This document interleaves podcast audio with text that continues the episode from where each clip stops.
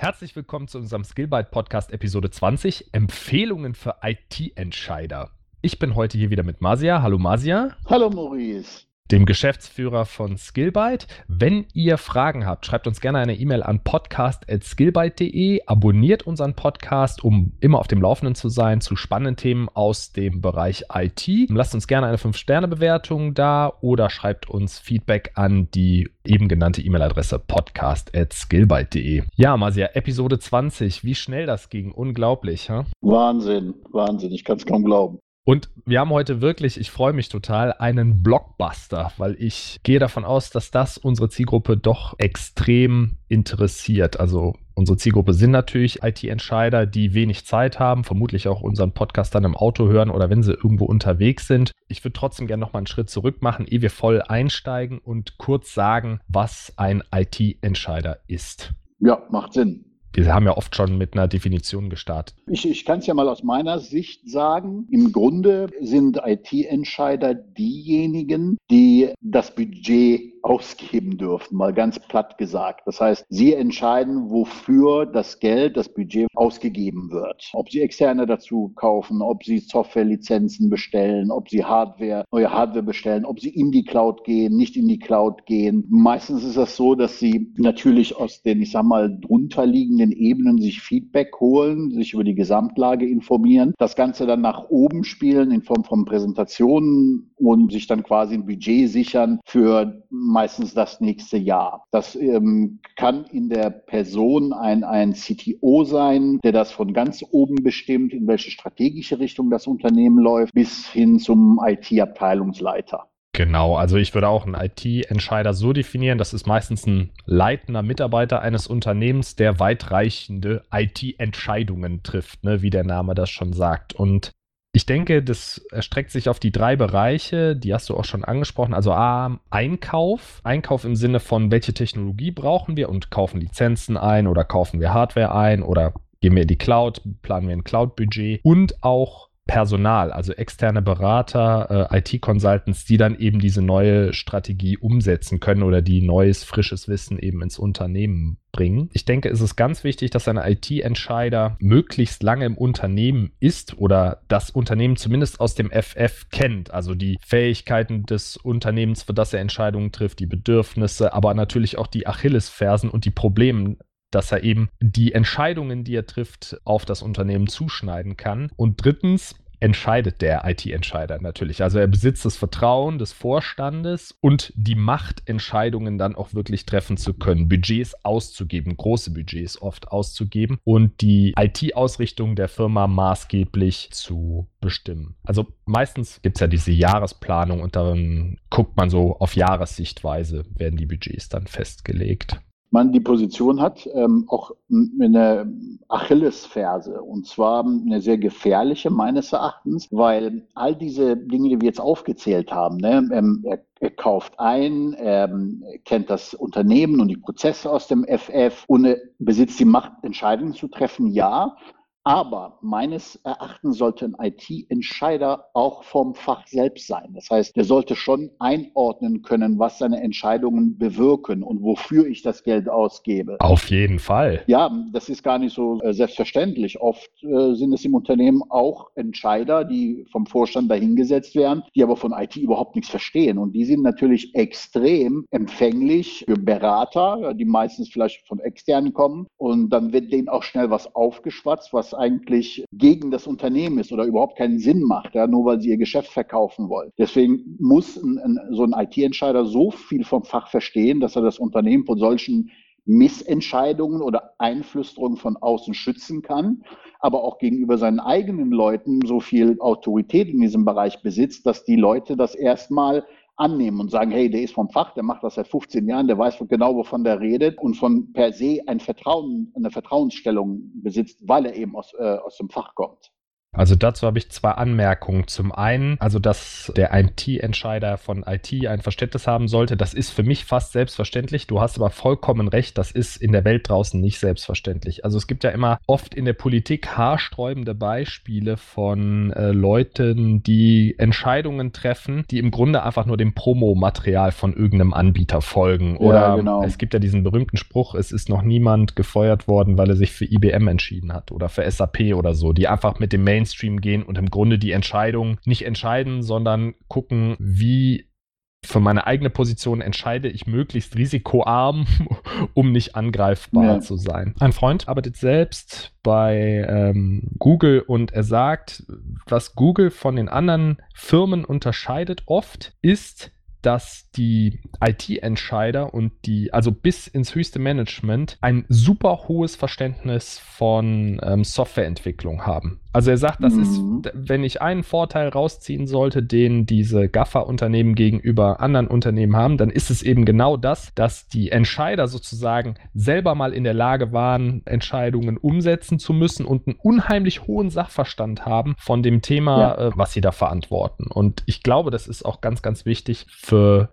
Unternehmen zu verstehen, dass es gibt so angestellte Manager, die in diese Rolle irgendwie reinrutschen und nicht unbedingt so viel Sachverstand besitzen habe ich auch schon erlebt. Ja. Aber gut, wie? Jetzt haben wir schon darüber gesprochen, was die Hauptaufgabe der IT-Entscheider ist. Und das ist ja auch keine einfache Aufgabe, ne? Das hast du ja eingangs auch gesagt. Das ist oft eine Position, die mit sehr viel Verantwortung einhergeht und die ja auch einen gewissen Zeitdruck mit sich bringt. Also der Vorstand sagt, okay, wie stellen wir uns denn fürs kommende Jahr auf? Und meiner Ansicht nach wird Technologie immer wichtiger für Unternehmen. Also in allen Branchen ähm, bekommt Technologie einen höheren höheren Stellenwert. Und jetzt in diesem super komplexen Umfeld den Durchblick zu behalten und da gute Entscheidungen vor dem Hintergrund des eigenen Unternehmens zu treffen, ist gar nicht so trivial, meiner Ansicht nach. Ich meine, äh, definitiv. Ich gucke dir mal die, die großen Player an. Ja, ob das Google ist, Facebook ist, Apple ist,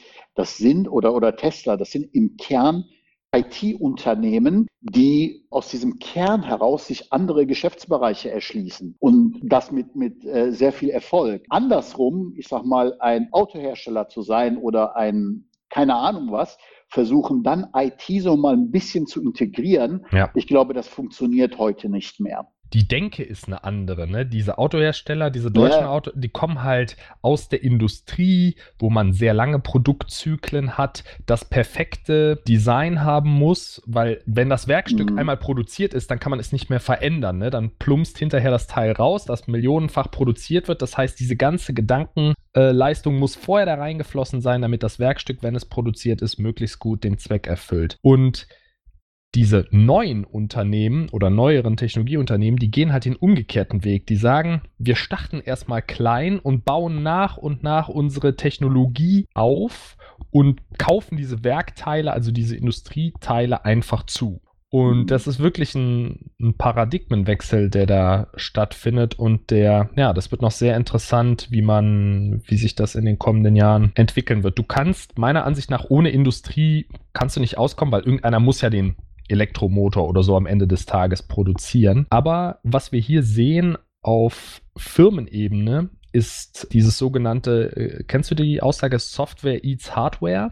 Ja. Und dieses Paradigma, was sich im Privatkundenbereich schon vor einigen Jahrzehnten begonnen hat durchzusetzen, ne, früher hattest du eine Digicam, ein Walkman, ein GPS-Gerät, ein Mobiltelefon, also alles einzelne Geräte. Heute hast du ein Gerät, was all diese Funktionen übernommen hat, weil einfach ähm, du unterschiedliche Apps hast, also Software, die im Grunde diese Hardware-Funktionen übernimmt. Kamera, Navigationssystem, Telefon und äh, Podcast-Player. Ich kenne sogar die Steigerung davon, Software Eats the World. Das ist wahrscheinlich äh, dieses... Äh, Willst du das kurz erklären? Also ich äh, kann mir schon was vorstellen, dass man das jetzt einfach ja, ja, Eats ja, your Arbeitsplatz.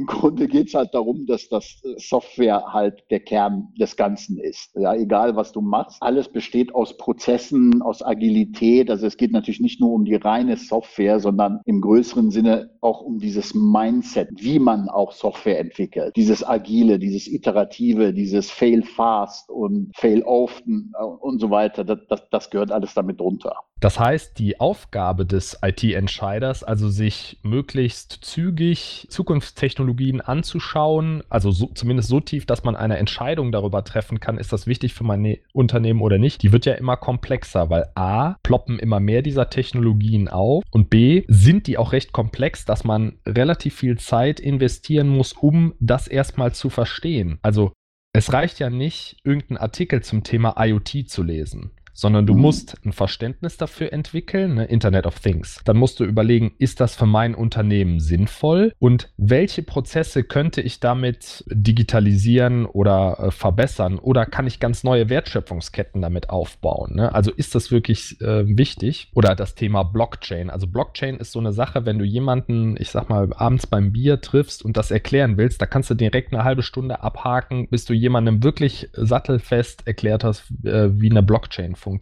und mhm. was für unterschiedliche Spielarten es da gibt. Genauso die Themen Containerisierung, ne, dein Spezialgebiet hier, DevOps, OpenShift, Kubernetes. Was bedeutet das?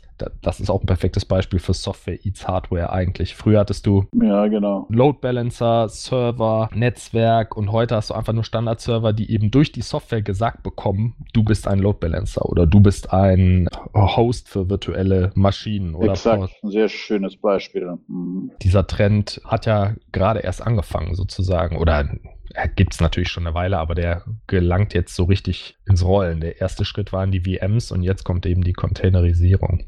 Also die Hauptaufgabe eines IT-Entscheiders wird optimal erfüllt, wenn der Entscheider sich quasi diese ganzen Zukunftstechnologien ansehen kann, dass er eine Entscheidung darüber treffen kann und sagen kann, okay, das braucht die Firma im kommenden Jahr oder das brauchen wir auf keinen Fall im kommenden Jahr oder das Thema ist interessant, das beobachten wir mal. Es ist aber momentan noch nicht so weit gediegen, also es gibt noch keine Produkte, die uns direkt da unterstützen. Mhm. Dafür muss der Entscheider natürlich, IT-Entscheider wissen, was das eigene Unternehmen braucht und bisher hat. Und er muss quasi eine Einschätzung treffen, was ist denn jetzt wichtig oder für das nächste Jahr wichtig und was wird zukünftig wichtig. Also so eine kurzfristig, mittelfristig, langfristige Planung machen ne? in diesem komplexen, sich schnell bewegenden Themengebiet. Das ist natürlich äh, nicht einfach. Wie haben wir IT-Entscheider kennengelernt? Also wenn ich so in meine Erfahrungen zurückblicke, dann würde ich sagen, dass IT-Entscheider auch diese Themen grob angucken gucken, bis sie zu einem Grad, wo sie verstehen, was gemeint ist und dann auch relativ zügig entscheiden können.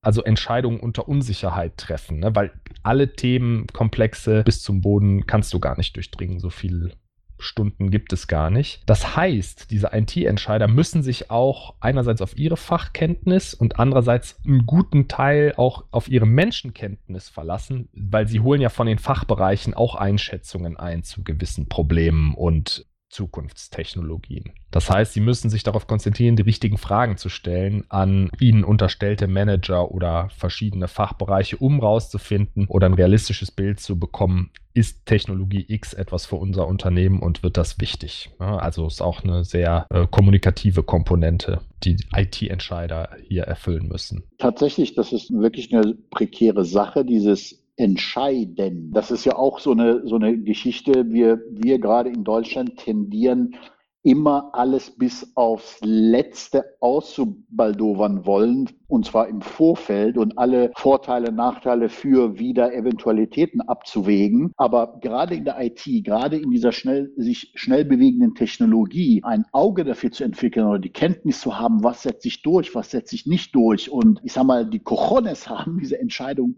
zu treffen, schnell zu treffen und nicht herumzueiern und von einer Verantwortlichkeit zur nächsten zu schieben, nur um sich nicht zu entscheiden. Das heißt, der, der, derjenige oder diejenige muss natürlich auch mit dieser Entscheidung danach leben können, Fehler zugeben können und das Ganze auch sowohl nach oben als auch nach unten verantworten. Das ist eine wirklich sehr, sehr eine Schlüsselrolle. Ja, und, und ähm, so Menschen zu finden, das ist nicht einfach. Und man wundert sich auch, warum Manager so viel verdienen, aber einer, der so eine Verantwortung hat und es auch kann, der ist sein Geld wert, weil er kann mit einer Entscheidung dafür sorgen, dass das Unternehmen Millionen spart oder Millionen schneller verdient. Ja, aber er muss auch wirklich diese, diese Fachkenntnis und diese Fachkompetenzen sozialer Natur, technischer Natur natürlich auch haben. Du meinst, in Deutschland ist es oft so, dass diese Balance zwischen schneller Entscheidungen treffen und alle Eventualitäten absehen, um möglichst risikoarm zu entscheiden. Man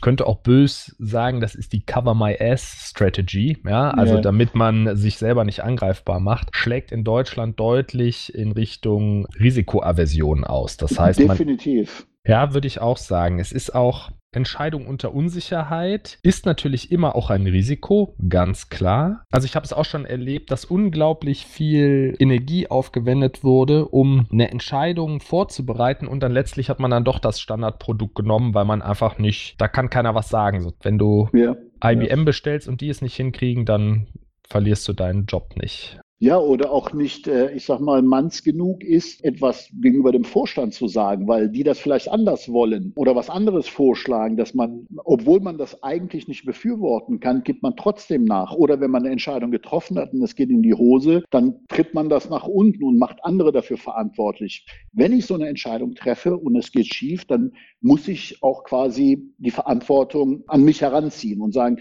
ich habe sie getroffen, das war ein Fehler, das gebe ich zu, versuche das zu korrigieren und gebe keinem anderen die Schuld. Ja, also das ist doch menschlich gesehen eine sehr zugegebenermaßen schwierige Sache, aber ein guter IT-Entscheider sollte solche Dinge auch können. Hm, du meinst also die offene Fehlerkultur auch auf diesem Niveau haben Absolut. und dem Vorstand sagen, okay, da haben wir uns falsch, haben wir uns verschätzt aus den und den Gründen, das machen wir jetzt anders. Ich glaube, das hängt auch ganz stark damit zusammen, wie viel IT-Know-how im Vorstand selbst vorhanden ist. Es gibt die Firmen, die haben schon begriffen, oder die Vorstände von Firmen, die haben schon begriffen, dass IT ein elementarer Teil der Wertschöpfung ist. Ne? Also mhm, mhm, wirklich ein Fundament. Und es gibt die Firmen, die noch sagen, okay, wir produzieren eigentlich Produkt X und die IT, die brauchen wir halt, um Produkt X zu produzieren. Das ist mehr so ein Mittel zum Zweck. Ja? Ich nehme jetzt trotzdem mal die Automobilindustrie. Eigentlich stellen wir Autos her und wir brauchen halt die IT, um das Design von den Autos zu machen, aber unser Kernprodukt ist Autos bauen. Ja. ja. Und das ist natürlich ein himmelweiter Unterschied auch, inwieweit dann der IT-Entscheider Rückendeckung eben bekommt vom Vorstand. Mhm. Was ich auch ganz wichtig finde, eine ganz wichtige Aufgabe des IT-Entscheiders ist die Kommunikation der Entscheidung.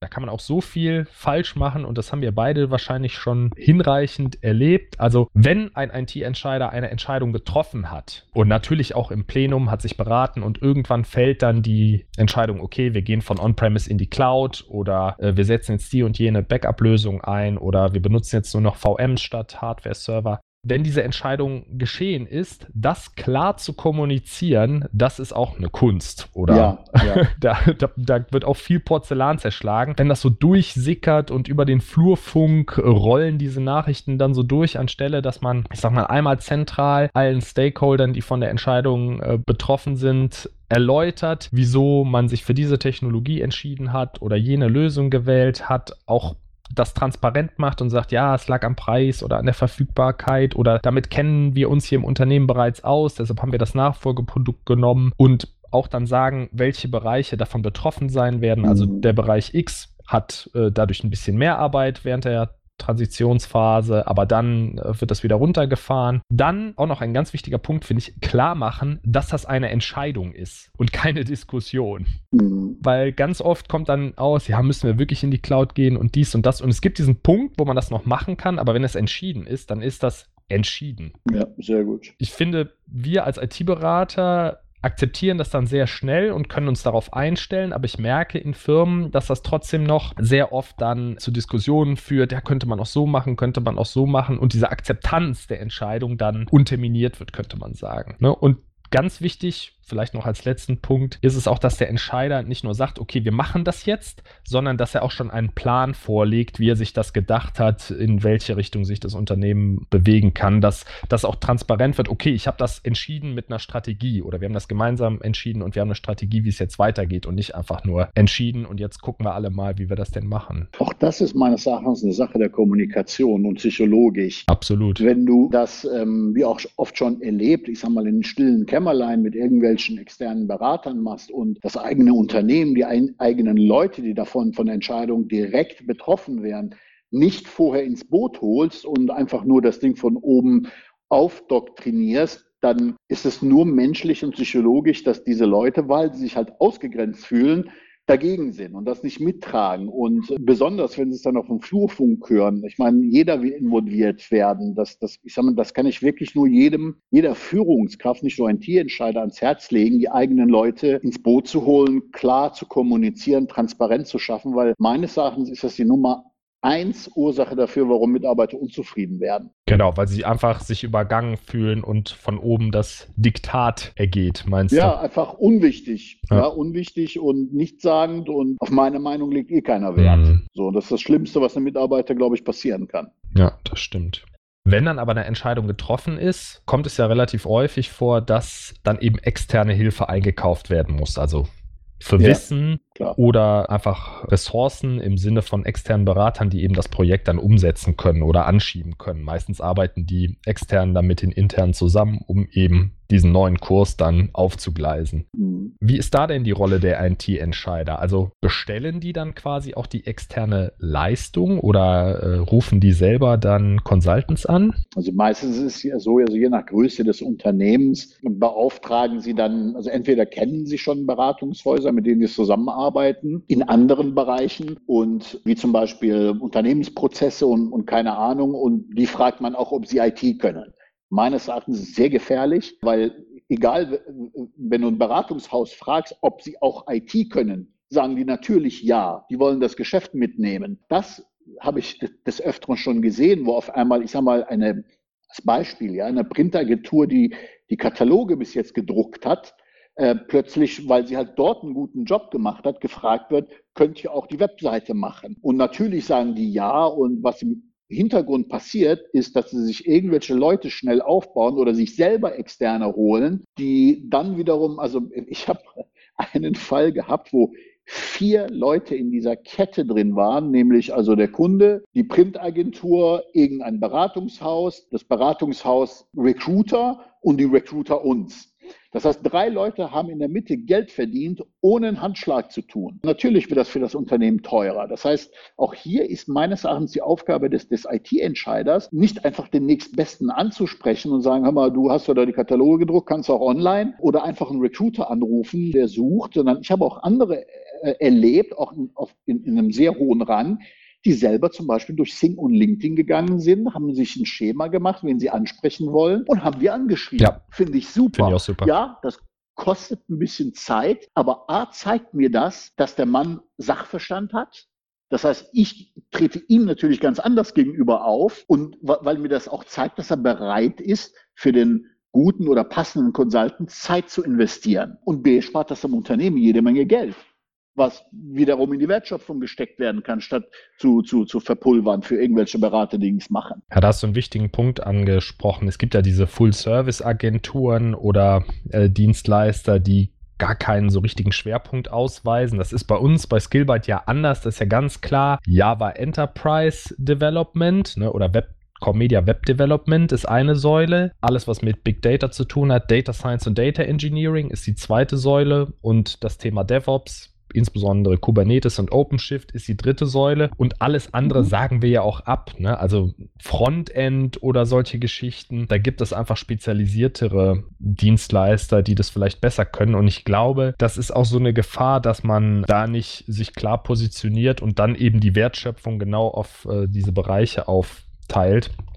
und dann ja so zu so einem Gemischtwarenladen wird, ne? wie es ganz viele gibt, die sich irgendwie über Wasser halten und irgendwie alles machen. Ja, genau. Und eigentlich ist es mehr so Gesichtsmarketing, weil der IT-Entscheider kennt diesen Ansprechpartner und weiß, den muss ich nur anrufen und irgendwie funktioniert es dann. Genau, aber man, das ist nicht gesagt, dass man dann auch wirklich die beste Qualität bekommt. Das stimmt natürlich.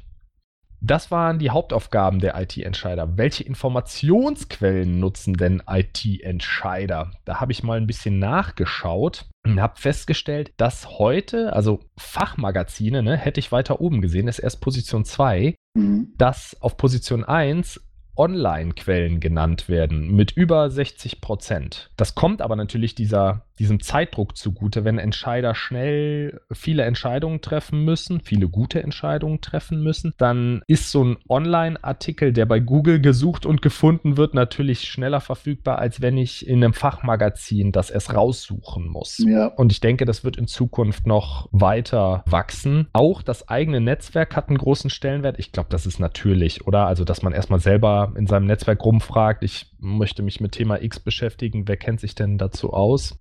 Ich glaube, auch als IT-Entscheider brauchst du einen richtig soliden Bullshit-Filter und auch einen ganz Spürnase für Hype einen sogenannten Hype-Detektor. Also, oh ja nicht jedes Thema, was einem um die Ohren geworfen wird. Ich sehe das immer, dann und jetzt kommt diese Fachkenntnis zum Tragen. Ne? IT-Entscheider, die äh, Fachkenntnis haben, die selber vielleicht Software en entwickelt haben, die das äh, wissen, wie, wie, welche Probleme da auftreten können, die können halt nicht mit irgendeinem Artikel zum Thema Blockchain, die flippen nicht aus, sondern gucken sich genau an, okay, was kann das denn für mein Unternehmen leisten und haben dann auch kein Problem zu sagen, wenn alle auf dieser Hypewelle reiten, ja, habe ich verstanden, ist für unser Geschäftsmodell noch nicht interessant. Vielleicht in zwei, drei Jahren, aber aktuell noch nicht, aber ich habe diese diese Technologie verstanden. Und IT-Entscheider, die nicht Software-Engineers sind oder der Sachkenntnis haben, die sind äh, durch solche Hype-Themen sehr leicht aus der Ruhe zu bringen. Mhm. Also das, das ist so meine Erfahrung. Und man als externer Berater hat man relativ viel Aufwand, diese IT-Entscheider dann einzufangen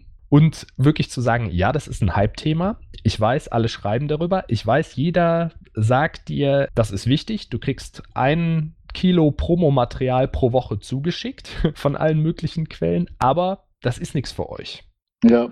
Oder noch nichts für euch. Du hast die Leute nicht dafür, ihr habt das Geschäft nicht dafür. Wartet ab, bis es Standardlösungen gibt, die dann vielleicht Nutzen für euch haben, aber das ist ein Forschungsthema oder das ähm, hat überhaupt nichts mit euch zu tun. Und warte ab, bis diese Produkte reif sind. Ne? Also auch auf Hypes aufzuspringen ist manchmal wertvoll, aber manchmal lohnt es sich auch abzuwarten. Ich weiß, ich war mal auf einer Kunstmesse, wo äh, Kunst ausgestellt wurde und da gab es dann ein Booth, wo irgendwelche Krypto-Tokens im Kunstmarkt, also man konnte da Anteile erwerben. Yeah. Ja. Und das ist ein ganz sicherer Indikator, dass jetzt hier ein mega Hype gemacht wird und man da ganz, ganz vorsichtig sein muss, wenn man da unterwegs ist.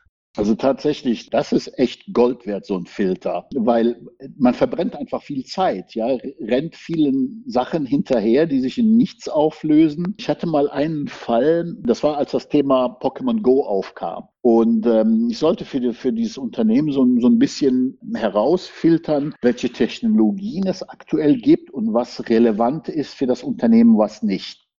Und jetzt bin ich gespannt, wie die Brücke zu Pokémon geschlagen ja, wird. Ja, und zwar war halt zu dem Zeitpunkt Pokémon Go total in. Mhm. Und irgendwie die Leute sind da hinterher gerannt, haben das wie wahnsinnig gemacht. Leute sind irgendwo gegen Pfosten gelaufen oder irgendwelche Gräben gefallen, weil sie da diesen Viechern nachgejagt haben. Und für mich war das völlig klar, dass das ein Hype ist, der in ein paar Monaten vorbei ist und für dieses Unternehmen überhaupt keine Relevanz hat. Und in meinem Report, was ich dann erstellt habe, habe ich halt das Thema ausgelassen. Ne? Weil, wie gesagt, für mich klar, das ist in den nächsten sechs Monaten vorbei, braucht man gar nicht hinterher zu rennen. Zumal ich wusste, dass das Unternehmen sowieso relativ langsam auf solche Dinge reagiert und bis sie soweit waren, um irgendein Produkt oder irgendeine Idee zu haben, wäre es eh vorbei. Und da hat sich der Vorstandschef tatsächlich beschwert, warum denn das Thema Pokémon Go nicht aufgetaucht ist. Ja, der sammelt fleißig Pokémon in seiner Freizeit. Ja, kann, kann sein. Und, und ich hatte echt Mühe und Not zu erklären, das Thema ist nichts für euch.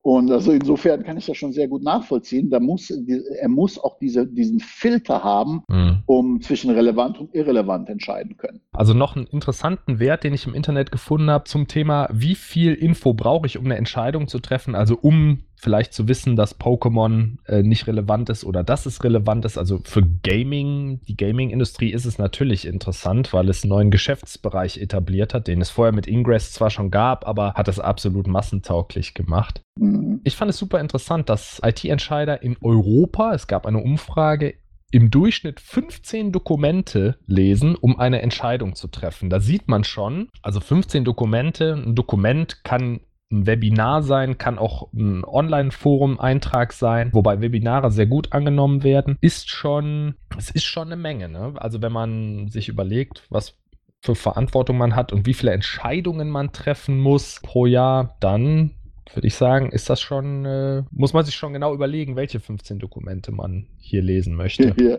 ja. Und das Wichtigste für eine IT-Lösung, wenn sich der IT-Entscheider entscheidet, ist, dass diese Lösung zuverlässig, sicher, kompatibel mit vorhandener Infrastruktur und kostengünstig den vorhergesehenen Geschäftszweck erfüllt. Das ist auch mhm. relativ mhm. logisch und heißt im Grunde einfach nur, dass dieser Baustein, für den man sich entscheidet, dass er möglichst gut zum eigenen Unternehmen passt. Welche Empfehlungen für IT-Entscheider haben wir denn? Also es gibt aktuell drei große Trends, würde ich sagen, die für das aktuelle Jahr und wahrscheinlich auch noch für die weiteren Jahre, die jeder IT-Entscheider auf dem Tisch hat und mit denen man sich befassen muss. Das erste Thema sind Multicloud-Strategien wo Skillbyte ja auch mit der DevOps-Sparte super viel Expertise hat. Also die Unternehmen verschieben sehr, sehr viel Software und Datenverarbeitung aus dem eigenen Rechenzentrum on-premise in die Cloud, sei es Software as a Service, Infrastructure as a Service, Managed Cloud-Lösungen, also Amazon Web Services, Google Cloud, Azure Cloud von Microsoft und so weiter, oder bauen private Clouds auf im eigenen Rechenzentrum, die sie dann eben mit Kubernetes oder OpenShift orchestrieren, um ähm, ja da einfach flexibler zu werden. Da kannst du wahrscheinlich sagen, warum das total wichtig ist und welche Wertschöpfung das den Unternehmen ermöglicht. Ja, definitiv. Aber das würde, glaube ich, Bände oder eine eigene Episode füllen, zumal wir, glaube ich, einen Podcast schon über DevOps und, und diese agile Infrastrukturen haben. Aber meines Erachtens ist das tatsächlich ähm, ein sehr wichtiger Grundbaustein der Digitalisierung mhm. oder der digitalen Transformation, dass ich eine Infrastruktur habe, die all meine Ideen, seien sie noch so verrückt, mitmachen und agil entscheiden und handeln lassen. Das ist im Grunde auch wieder Software eats the world. Ne? Früher hattest du deinen Hardware-Schrank im Keller oder deine Hardware-Schränke im Keller. Und jetzt durch mhm. diese Flexibilisierung, also auch Softwarelösungen wie Kubernetes, geht es halt dahin, dass man überlegt, welche Prozesse möchte ich denn in der Cloud verarbeiten, welche Prozesse muss ich denn im eigenen Rechenzentrum überhaupt äh, noch verarbeiten, dass man die Cloud-Lösung mit dem eigenen Rechenzentrum verbindet, um da eben flexibel skalieren zu können. Ne? Ja, ich meine, wenn man sagt, Software ist, ich sag mal, die Grundlage von allem, mhm. Software muss ja auch irgendwo laufen. Ja. Ne, um, um dieses Wo laufen, wie schnell laufen, wie schnell von Code bis, dass es produktiv läuft. Darum geht es bei dieser agilen Infrastruktur mit, mit Containerisierung, Docker, Kubernetes und so weiter. Also was ich ganz doll beobachte bei dieser Strategie, es heißt ja auch Multi-Cloud-Strategie, ne? dass man eben nicht sagt, okay, alles zu Amazon oder alles zu Google, dass man sich wirklich alle Lösungen anguckt und zumindest bei Großunternehmen ist das der Fall und eben auch alle Lösungen einsetzt. Am Anfang habe ich das nicht so recht verstanden und habe gedacht, Mensch, nimm doch einen und dann hast du die Cloud-Strategie, aber natürlich haben die unterschiedliche Preise, unterschiedliche Services, jede Cloud versucht das Unternehmen, was sie benutzt, natürlich auch so ein bisschen den Vendor-Login anzuziehen. Also, dass man dann Services benutzt und sich auf Services verlässt, die es vielleicht nur bei Amazon gibt oder nur bei Google. Und ja. Multicloud ist dann wiederum so eine, ne, mit diesen Kubernetes-Environments in der Cloud ist dann wieder so eine Abstraktionsebene darüber, dass man quasi sagt, das ist, eigentlich ist es egal, in welcher Cloud es läuft. Hauptsache, ich bin nicht auf eine Cloud äh, festgelegt festgelegt. Da besitzen wir mit Skillbyte hier eine große DevOps-Expertise. Und was ich auch beobachte, ist dieser Wechsel. Entwickler haben häufig das Problem, dass sie sagen, ja, hier bräuchte ich mehr Ressourcen und ich warte noch auf den Zugang vom Admin und so weiter. Und in diesen Cloud-Umgebungen hat der Entwickler oder der DevOps die Verantwortung für die Infrastruktur selber. Ja. Das heißt, er kann selber die Maschine erweitern, selber irgendein Paket installieren und so weiter, ohne dass es den IT-Betrieb der anderen Server irgendwie gefährdet. Das ist ja immer dieser Clash, den man heute hat. Die Entwickler wollen alles installiert haben in der neuesten Version. Der Betrieb oder die Admins, die sagen, nee, die Version ist abgenommen, die läuft seit zehn Jahren, wir wollen da nichts ändern. Und wenn wir eine neue Version einspielen, dann müssen wir die erst wieder abnehmen und sind nicht sicher, ob es dann noch funktioniert. Der Entwickler ist verantwortlich, um neue Funktionen live zu nehmen und der Betrieb ist verantwortlich, verantwortlich oder die Admins, alles am Laufen zu halten. Und dann hat man immer diese gegensätzlichen Pole. Mit DevOps wird es aufgelöst und der Entwickler kann quasi auch die Infrastruktur provisionieren und hat natürlich dadurch aber auch die Verantwortung dafür. Richtig, genau. Also das sehe ich als Megathema, Multi-Cloud-Strategien für IT-Entscheider. Ein zweites wichtiges Thema, da bist du ja auch vorne mit dabei, ist das Thema Predictive Analytics für IT-Entscheider. Mhm. Im industriell geprägten Deutschland ist das natürlich nochmal wichtiger, wenn es einfach darum geht, vorherzusagen, welche Systeme, Wartungsintervalle von Systeme, welche äh, Industrieanlagen fallen aus, welche Effekte werden sich durchschlagen und so weiter. Auch Industrieanlagen werden natürlich mehr und mehr digitalisiert und es werden komplexere Systeme einfach.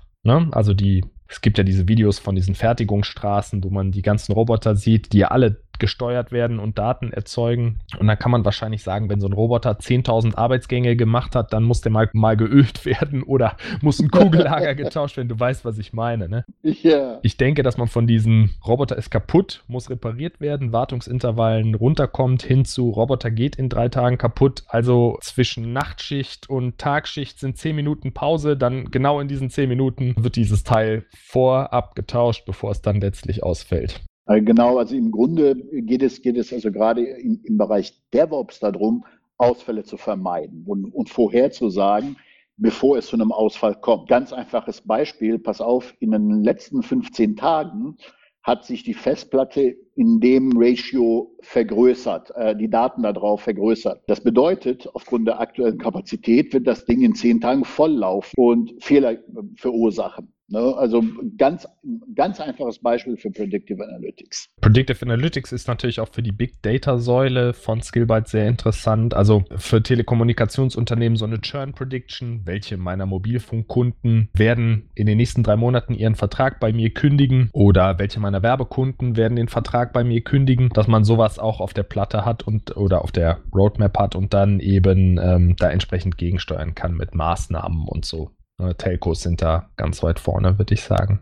Und ein dritter Trend für IT-Entscheider, der hat mich ehrlich gesagt gewundert, deshalb freue ich mich, den hier bekannt geben zu können, dass in der IT mehr und mehr Generalisten gefragt werden. Da habe ich mich schon gewundert und gedacht, wie passt das denn zusammen? Eigentlich kommen doch immer mehr Spezialtechnologien auf den Markt und mit denen man sich auskennen muss, möglichst tief, damit man eben dann äh, die Systeme auch effektiv nutzen kann. Aber es ist natürlich so, diese hybriden Infrastrukturen, die wir eben angesprochen haben, Multicloud-Infrastrukturen, Predictive-Infrastrukturen, die wachsen in den Unternehmen sehr schnell. Zusätzlich kommt ein Fachkräftemangel. Davon wird gesprochen. Da haben wir ja auch eine eigene Episode zu gemacht, äh, was wir davon halten. Und diese IT-Generalisten sollten auch BWL-Kenntnisse mitbringen. Das ist für mich fast selbstverständlich, dass man ja, mit so ein bisschen gesunden Menschenverstand abschätzen kann, lohnt sich diese Lösung oder lohnt sie sich nicht oder verbrennen wir Geld oder verdient das Unternehmen damit Geld. Und das fand ich schon sehr interessant, dass man sagt, okay, diese Generalisten werden gefragter als äh, vielleicht die Spezialisten. Ja, die Hoffnung ist ja, ich meine, wenn du so ein Generalist bist, also ich sag mal, in vielen Bereichen einen entsprechenden Einblick hast, dann kommst du diesem Ziel schon sehr nah nahe Entscheidungen oder Filter, diesen Filter einzusetzen, sagen interessant, nicht interessant für mein Unternehmen. Das können solche Generalisten sehr gut. Wichtig ist, dass man dann auch schnell genug reinkommt in ein Thema, was ich zum Beispiel dann kaufe. Ne, dass ich so viel vom äh, Sachverstand von IT habe, dass ich also viele, viele Hintergründe kenne, um sie dann miteinander zu verbinden und tief genug einzutauchen in dem speziellen Thema. Das finde ich extrem wichtig. Also du meinst, dass die IT-Generalisten sind dann quasi festangestellt bei dem Unternehmen und kaufen sich zu den Spezialthemen gezielt Fachwissen durch externe Beratung hinzu, um dann die Lösungen im eigenen Kontext schnell evaluieren zu können und dann auch sich das Wissen anzueignen, wenn diese Lösung für das eigene Unternehmen interessant ist. Ja, nicht nur für den, diesen IT-Entscheider, um den es ja in dieser Folge geht, sondern auch aus Sicht eines Beraters. Ne, weil du, du kommst ja mit so vielen Dingen in Verbindung, wenn du mit Kunden sprichst und die, es ist jede Umgebung ist anders, bei jedem Kunden das Setup anders, heterogen ohne Ende. Die Anforderungen anders. Anforderungen anders. Das heißt, ich für mich kenne mich halt in extrem vielen Bereichen aus und habe zwei Spezialgebiete, wo ich richtig tief drin stecke. Und ich habe aber so viel Verständnis von, von den anderen Themen, dass ich schnell rein kann, weil ich den Hintergrund kenne, weil ich viel drüber lese. Es gab jetzt noch kein Projekt, wo ich nicht innerhalb einer Woche tief genug drin war, um das Projekt erfolgreich meistern zu können. Aber ich muss nicht im Vorfeld über, über jedes kleine Detail Bescheid wissen. Geht auch nicht. Ne? Nee, das geht nicht. Wichtig ist, glaube ich, dass man diese Adler-Taktik hat. Also man schwebt so ein bisschen über den Dingen und hat ein gutes, wirklich solides Grundverständnis von den einzelnen Themenblöcken und wie die interagieren. Und dass man dann, wenn gefragt, also wenn man sich das Unternehmen angeguckt hat und gesehen hat, okay, das so und so ist die Problemlage und dann gezielt, ne, wie der Adler, man stürzt sich dann genau auf das Spezialthema, um äh, gezielt da sich so schnell aufzuschlauen, dass man da innerhalb kurzer Zeit handlungsfähig ist und dem Unternehmen da weiterhelfen kann. Mm, genau. Und diese klassisch T-shaped IT-Persönlichkeiten, ich weiß nicht, aussterben tun die wahrscheinlich nicht. Also mit T-shaped meine ich, ne, sie haben sehr breiten Horizont, von dem sie ein bisschen Ahnung haben, aber dann haben sie ein Spezialgebiet. Java-Entwicklung, Web-Entwicklung, ja. Administration oder so. Weil im Grunde ist es ja schon wichtig, diese neuen Technologien, die ja schon sehr tiefe Spezialisierungen darstellen, dass man die richtig einordnen kann. Und das verändert sich ja auch laufend. Also man muss schon dranbleiben und kann sich nicht auf der äh, Haut ausruhen. Die Empfehlung für IT-Entscheider, die können wir in der eigenen Episode noch komplett vertiefen. Zehn Punkte, um einzelne Themen anzusprechen. Wenn unsere Zuhörer das wollen, könnt ihr uns gerne eine E-Mail schicken, podcast.skillbyte.de und dann machen wir gerne eine Episode dazu. Aber ich denke, mit diesen drei großen Trends haben wir auf jeden Fall ja, The Elephant in the Room schon mal abgehandelt. Ja, definitiv. Wenn ein IT-Entscheider dich fragen würde, Masia, hast du einen Tipp für mich, den ich beherzigen sollte? Ich bin vielleicht neu in der Position oder ich würde gern mal, du hast ja viele, viele, viele Jahre Beratererfahrung, wissen, was viele Leute falsch machen, was ich besser machen kann. So eine Essenz, was würdest du dieser Person dann sagen? Kenne dich mit möglichst vielen Themen aus. Also diese, diese Adlergeschichte wäre mein persönlicher Tipp, weil das auch meine persönliche Strategie ist. Also werd IT-Generalist Entscheider. Ja. Ja, und ich würde auch sagen, verlass dich auf die richtigen Leute. Stell die richtigen Leute ein und verlass dich auf diese dann auch. Man weiß das ja selber. Mit fähigen Leuten zu kommunizieren, da kommt man sehr schnell dann weiter, anstelle wenn man sehr viel Arbeit selber machen muss. Und die Leute, die dann eingebunden sind in den Entscheidungsprozess, fühlen sich natürlich auch in gewisser Weise verantwortlich und tragen dann hinterher die getroffene Entscheidung mit. Das ist ja auch ganz wichtig, dass man das in alle Gewerke dann eben auch entsprechend kommunizieren kann und dass es dann umgesetzt wird. Ja, vielen Dank, Masia, für deine Zeit. Es hat, war wie immer ein Fest. Ja, aber ich fand es auch total spannend und wir sollten auf jeden Fall nochmal diese Empfehlungen nochmal irgendwie bündeln in der eigenen Episode. Können wir gerne machen. Vielen Dank auch an unsere Zuhörer. Wenn Fragen aufgekommen sind oder ihr Feedback einsenden wollt, schickt uns gerne eine E-Mail an podcast.skillbyte.de. Lasst uns gerne eine Bewertung da und abonniert unseren Podcast, um keine spannenden IT-Themen mehr zu verpassen. Und schaut gerne auf skillbyte.de slash blog vorbei für noch viel mehr Infos zu IT-Themen aus den Bereichen DevOps, Big Data und Java Enterprise Development. Vielen Dank, Marcia. Ich wünsche dir noch einen schönen Tag. Danke dir, Maurice. Wünsche ich dir auch. Tschüss. Ciao.